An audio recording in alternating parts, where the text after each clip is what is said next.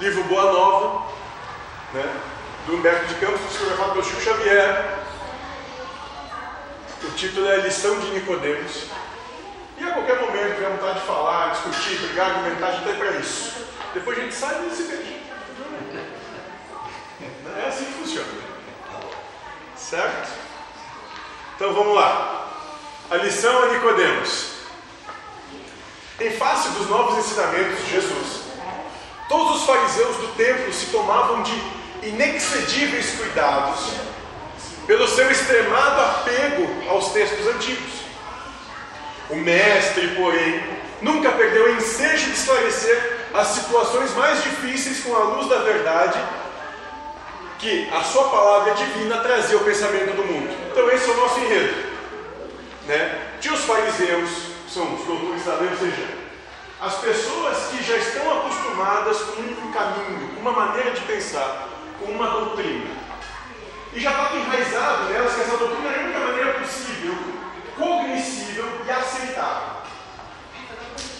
O Cristo vinha trazer uma maneira diferente de interpretar, analisar, perceber e sentir. Uma nova maneira de compreensão para as mesmas coisas. E entre estes figurava Nicodemos, fariseu notável pelo coração bem formado e pelos dotes de, da inteligência. Ou seja, era um cara de bom coração e muito inteligente, Nicodemos. Assim, uma noite ao cabo de grandes preocupações e longos raciocínios, procurou a Jesus, em particular, seduzido pela magnanimidade das suas ações e pela grandeza da sua doutrina salvadora, ou seja, esse cara tinha bom coração, era muito inteligente, lá pelas tantas não se aguentou e foi lá de lá. Eu vou que conversar com você, com esse doido aí, dizendo um monte de coisa que vai diametralmente contra tudo que a gente professa. Mas, mesmo sendo contrário, ele coloca isso de uma maneira tão, tão interessante que eu me sinto na obrigação de ir lá conversar com ele, ter com esse cara. Mas como eu faço parte dessa cúpula daqueles que detêm o poder político, e naquela época fazia parte do Sinédrio, fazia parte do poder político judaico, não foi conversar céu aberto, todo mundo vê Foi ter em particular. Nesse momento, então, o Messias estava acompanhado apenas de dois de seus discípulos e recebeu a visita com sua bondade costumeira. Após a saudação habitual e revelando as suas ânsias de conhecimento, depois de fundas meditações, Nicodemos dirigiu-se-lhe respeitoso. Então, depois de saudar, pensar muito no que ele ia perguntar e inquirir ao Cristo naquele momento, ele vai fazer a seguinte colocação e vai dizer: Mestre, bem sabemos que vindes de Deus. Tem que entender que naquela época, Jesus era considerado um rabi. Ou seja, ele era considerado como se fosse um, um profeta dentre aqueles naquele momento. Alguém que tinha uma condição de entendimento acima da lei, da normal. Depois, com o tempo, é que se tirou essa percepção, quando foi criada a religião cristã, com o cristianismo. Né? Mas até ali ele era considerado um mestre, um rabi.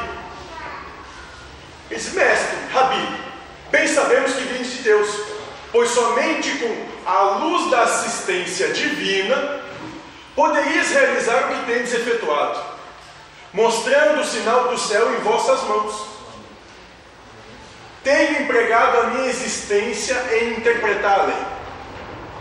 E a gente tem que entender que, bom, Nicodemos entendeu que estava falando com alguém que falava com a autoridade que vinha de Deus. Bem, sabemos que vinha de Deus, pois somente com a luz da assistência divina poderei realizar o que tendes efetuado. Ele já tinha essa noção. Estava falando com alguém que vinha direto, falava direto por Deus. E ele vai dizer mais: olha, eu passei a minha vida toda buscando interpretar a lei, buscando interpretar a Torá, o conhecimento de Moisés, que é trazido daquela cultura. Passei minha vida toda fazendo isso. Mas desejava receber a vossa palavra sobre os recursos que deve, que deverei lançar mão para conhecer o reino de Deus. Ele disse: Olha, eu entendo que tu fala em nome de Deus e que tu vem de Deus. Eu passei a minha vida toda estudando, mas eu não reconheço na minha interpretação o que tu disse.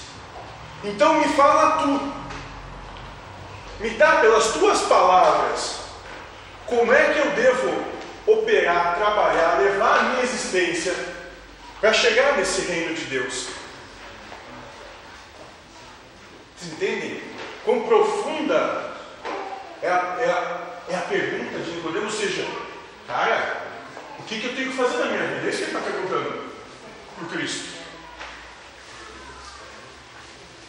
E nisso o mestre Oil bondosamente esclareceu. Primeiro de tudo, Nicodemos, não basta que tenhas vivido a interpretar a lei. Então, a primeira coisa é que não adianta se entregar ao alfarrábio, ao livro. Isso não, vai, não adianta de nada. Antes de raciocinar sobre suas disposições, deveria, deverias ter sentido os textos. Mas, em verdade, devo dizer-te que ninguém conhecerá o reino do céu sem nascer de novo. Então ele está dizendo aqui: olha, antes de ficar lendo, lendo, lendo, tu devia ter posto em prática na tua vida aqui. Não só ler. E além disso, mais do que isso, ninguém vai conhecer o reino do céu sem nascer de novo. Vamos ver o que quer dizer. Aí Nicodemos vai perguntar, mas mestre, como pode um homem nascer de novo sendo velho? Esse cara, eu já sou aqui ancião, não tenho uma expectativa de vida muito longa, não. Como é que eu posso, sendo velho, nascer de novo? O que, você está querendo me dizer com isso? E o Cristo vai dizer o seguinte: ah, nascer de novo, sendo velho, algum fariseu altamente surpreendido. Poderá porventura regressar ao ventre da sua mãe? Cara, eu vou voltar ventre da minha mãe, minha mãe até já morreu. E o Messias fixou nele os olhos calmos, consciente da gravidade do assunto, e acrescentou: Bom, então, o cara que ele foi falar não era qualquer um, ele compreendeu a preocupação que tinha de lá, compreendia a importância do questionamento, e vai dar a explicação então. Ele vai dizer em verdade: reafirmo-te ser indispensável que o homem nasça e renasça para conhecer plenamente a luz do reino. Entretanto, como pode ser isso? Perguntou Nicodemos perturbado. Ou seja, o mestre reafirmou e ele continuou questionando, mas eu não entendi. E ele vai, e aí o Cristo vai dizer: És mestre em Israel e ignoras estas coisas? Inquiriu Jesus, como que surpreendido. É natural que cada um somente testifique daquilo que saiba. Porém, precisamos considerar que tu ensinas. Apesar disso, não aceitas os nossos testemunhos. Ele, aí o Cristo vai dizer: Mas espera aí, tu é um cara que ensina a lei, tu ensina a doutrina, tu prega essa doutrina, e tu não reconheceu nessa doutrina, é isso que eu venho dizer. É isso que ele pergunta para Nicodemos naquele momento. E vai continuar. Dizendo, se eu falando de coisas terrenas, sentes dificuldades em compreendê-las, como os teus raciocínios sobre a lei, com os teus raciocínios sobre a lei, como poderás aceitar as minhas afirmativas quando disser as coisas celestiais? Meu, tu não entende o que eu digo em relação ao que é viver, como tu quer saber o que é além? Está experienciando nesse momento, vivenciando nesse momento. E vai dizendo mais: seria loucura destinar os alimentos apropriados a um velho para o organismo frágil de uma criança. Extremamente, extremamente confundido, retirou-se o fariseu, ficando André e Tiago empenhados em obter do Messias o necessário esclarecimento acerca daquela lição nova. Tu imagina, ele chegou e disse o seguinte, cara, como é que eu vou te dizer isso agora? Como é que eu vou dar para ti algo que não tem condição? Se a tua taça já está cheia de vinho, se eu colocar a mesmo volume de cerveja, o que vai acontecer ali? Vai ficar ruim para beber. Não vai adiantar de nada mais. Não dá mais. E Nicodemos sai dali perturbado. Mas tinha esses dois malucos aqui, esse tal de André e Tiago estavam lá, viram aquela conversa toda. E dizer, bom, pega aí. E em Jerusalém quase dormia, sobre o véu espesso da noite alto. Silêncio profundo se fizera sobre a cidade. Jesus, no entanto, e aqueles dois discípulos continuavam presos à conversação particular que haviam entabulado. Desejavam eles ardentemente penetrar o sentido oculto das palavras do Mestre. Como seria possível aquele renascimento? Não obstante, os seus conhecimentos também partilhavam da perplexidade que levara Nicodemos a se retirar fundamente surpreendido. Então os dois que estavam ali estavam conversando com Cristo naquele momento, comungavam da perplexidade, da, do estranhamento dessa ideia. Como seria possível aquele renascimento? Mas como é que pode ser isso? Como é que pode se dar tal coisa? Como é que se enseja isso na vida?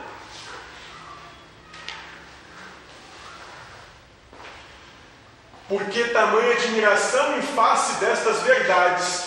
Perguntou-lhes Jesus bondosamente. Por que vocês se surpreendem tanto com isso? Estou fazendo tempestade em copo d'água, quê? As árvores não renascem depois de ser podadas. Com respeito aos homens, o processo é diferente, mas o espírito de renovação é sempre o mesmo. O corpo é uma veste, o homem é seu dono, Toda roupagem material acaba rota, porém o homem, que é filho de Deus, encontra sempre em seu amor os elementos necessários à mudança do vestuário. Nós mesmos não trocamos roupa quase que todo dia. A gente repete uma calça, tênis, mas a gente vai trocando, né? Lava, coisa de novo. Fazendo a mesma coisa.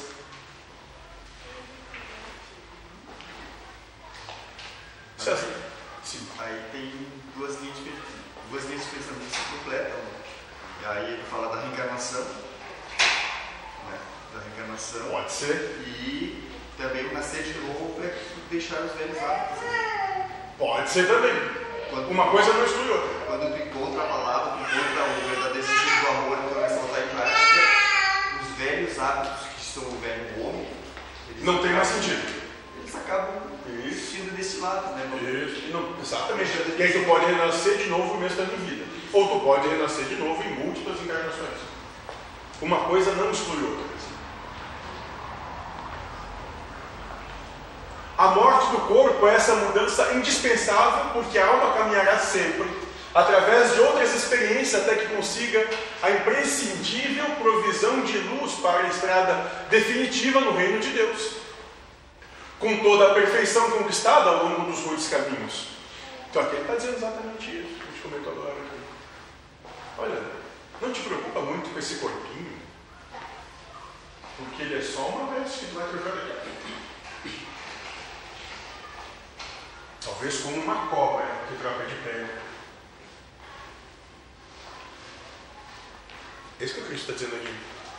André sentiu uma nova compreensão, lhe facilitava lhe felicitava, o Espírito Santo e perguntou: Mestre, já que o corpo é como que a roupa material das almas, Por que não somos todos iguais no mundo? Ou seja, por que todo mundo tem a mesma camisa?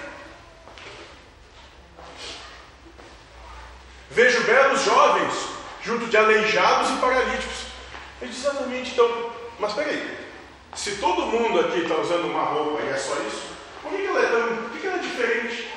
Por que, que uns têm circunstâncias aparentemente mais tranquilas, facilitadoras, e outros têm circunstâncias mais complicadas, que complicam o nosso dia a dia, a nossa vida?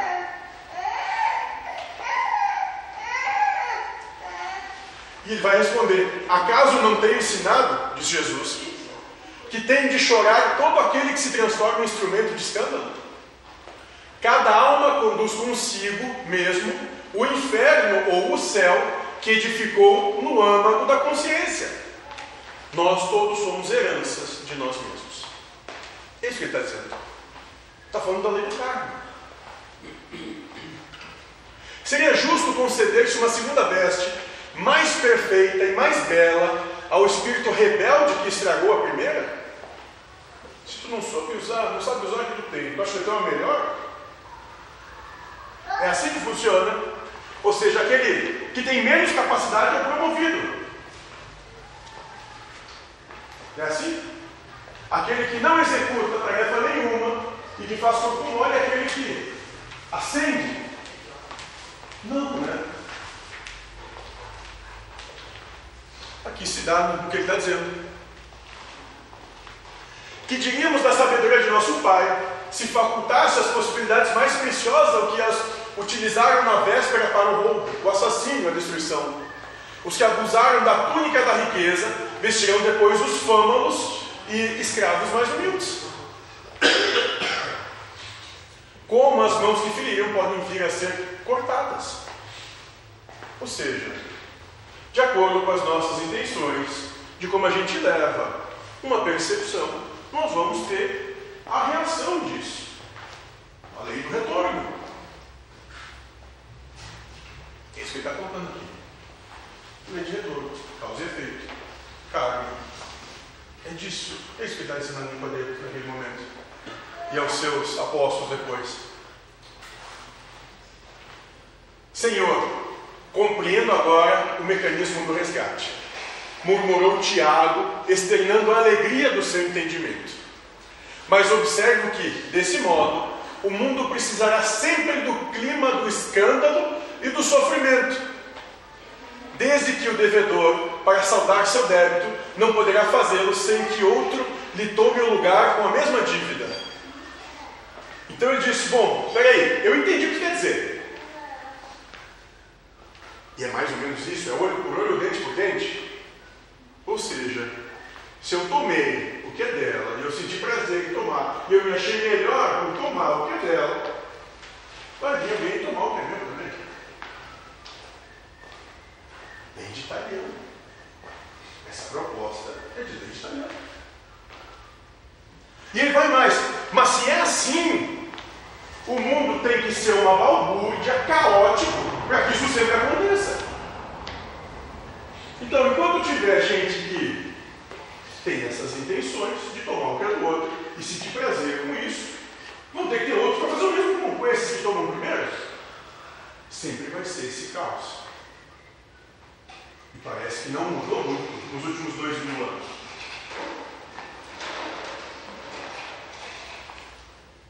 E aprendeu a amplitude da objeção e esclareceu os discípulos perguntando: Dentro da lei de Moisés, como se verifica o processo de redenção?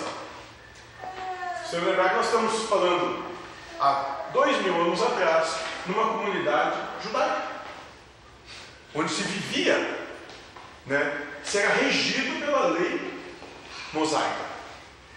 A lei mosaica é a nossa Constituição. E o Sinédrio era o, poder judiciário. E ele diz: Mas dentro da lei de Moisés, como se verifica o processo de redenção? Tiago meditou um instante e respondeu: Também na lei está escrito que o homem pagará olho por olho, dente por dente. Também tu, Tiago, estás procedendo como Nicodemos. Replicou Jesus com um generoso sorriso. Como todos os homens, aliás, tens raciocinado, mas não tens sentido. Lembra lá no começo, Cristo disse: Tu está lendo muito, mas tu não está sentindo. Tu não está indo além do que está escrito para sentir o que quer dizer. E ele diz para Tiago a mesma coisa. Como todos os homens, aliás, têm raciocinado, mas não tens sentido. Leva tudo à razão e nada para o coração. Ainda não ponderaste, talvez, que o primeiro mandamento da lei é uma determinação de amor, acima do não adulterarás, do não cobiçarás, está o amar a Deus sobre todas as coisas, de todo o coração e de todo o entendimento? Como poderá alguém amar o Pai aborrecendo-lhe a obra? Como é que tu pode amar a Deus se tu não se sente amado por Deus com o que acontece na tua vida? Contudo, não estranho a exiguidade da visão espiritual com quem examinaste o texto dos profetas. Todas as criaturas han feito o mesmo, investigando as revelações do céu com o egoísmo que lhes é próprio. Organizaram a justiça como o edifício mais alto do idealismo humano. Ele diz, mas eu compreendo que tu penses assim. Porque é da nossa razão, da nossa mente, colocar esses nossos critérios de justiça como sendo o píncaro da possibilidade humana. Eu entendo que tu tenha feito isso, porque é, isso é do sistema humano. Investigando as revelações do céu com o egoísmo que lhes é próprio, organizaram a justiça como edifício mais alto do idealismo humano. É realmente a just, justa a justiça dos seres humanos? Ou nada mais é que um instrumento de ganhar? Doutor, o que, que é a justiça?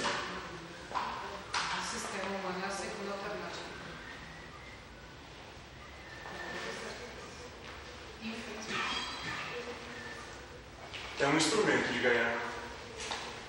Onde quem pode mais chora menos.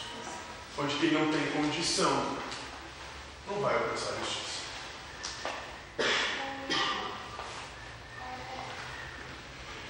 E entretanto, coloca o amor acima da justiça do mundo e tem ensinado que só ele cobre a multidão dos pecados.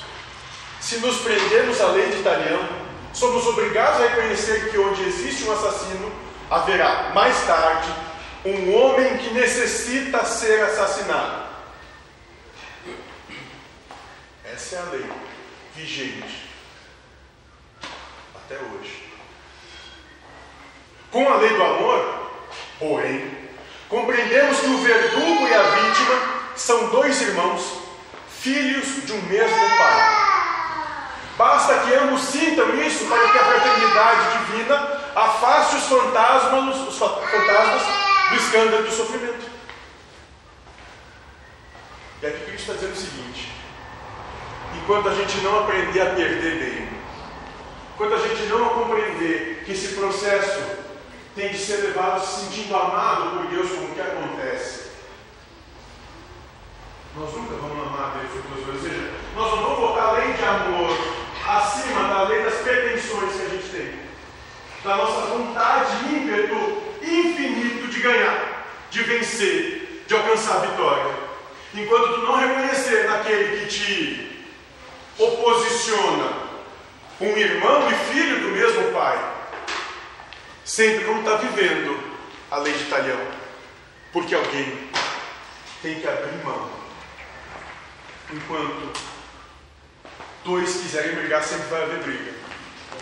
Alguém tem que se permitir perder, abrir mão da disputa. Essa é a lei do amor.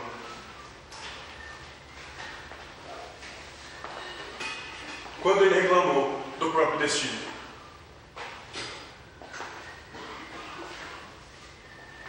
E a gente reclama porque não deu um bom dia, bateu o dedinho no móvel, alguém cortou a frente no trânsito, falou, ah, foi ríspido comigo, foi mal educado comigo,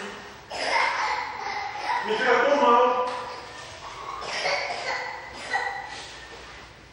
foi grosso.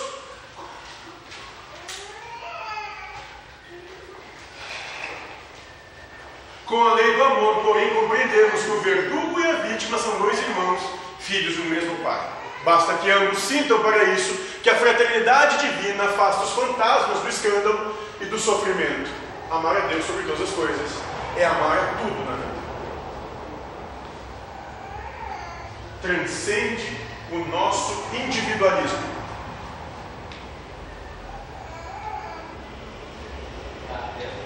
Está além dos nossos anseios. Está além do nosso certo e errado, do nosso bom e mal, do nosso justo e injusto. Muito além.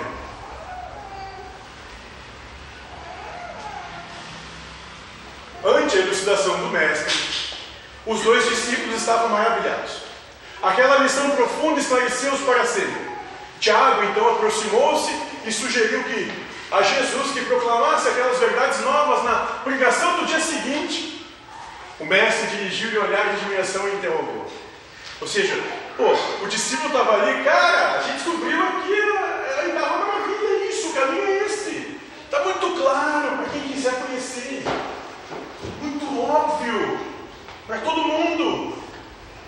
Mas o mestre interrogou: será que não compreendeste? Pois, se o doutor da lei saiu daqui sem que eu lhe pudesse explicar toda a verdade.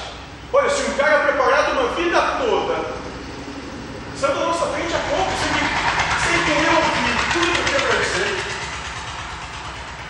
como queres que proceda de modo contrário para com a compreensão simplista do espírito popular?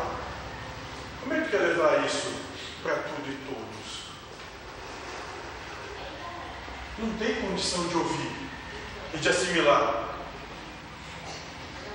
Isso é está muito na vanguarda. Alguém constrói uma casa iniciando pelo teto o trabalho. Além disso, mandarei mais tarde o Consolador, a fim de esclarecer e dilatar os meus ensinos. Eminentemente impressionados, André e Tiago calaram as derradeiras interrogações. Aquela palestra particular entre o Senhor e os discípulos permanecia guardada na sombra leve da noite em Jerusalém. Mas a lição a Nicodemos estava dada, a lei da reencarnação estava proclamada para sempre do Evangelho.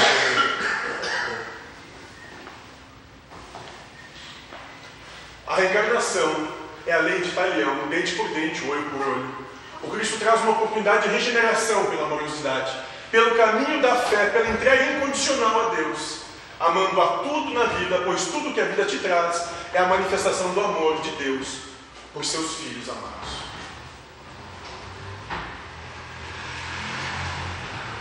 Questões? Dúvidas?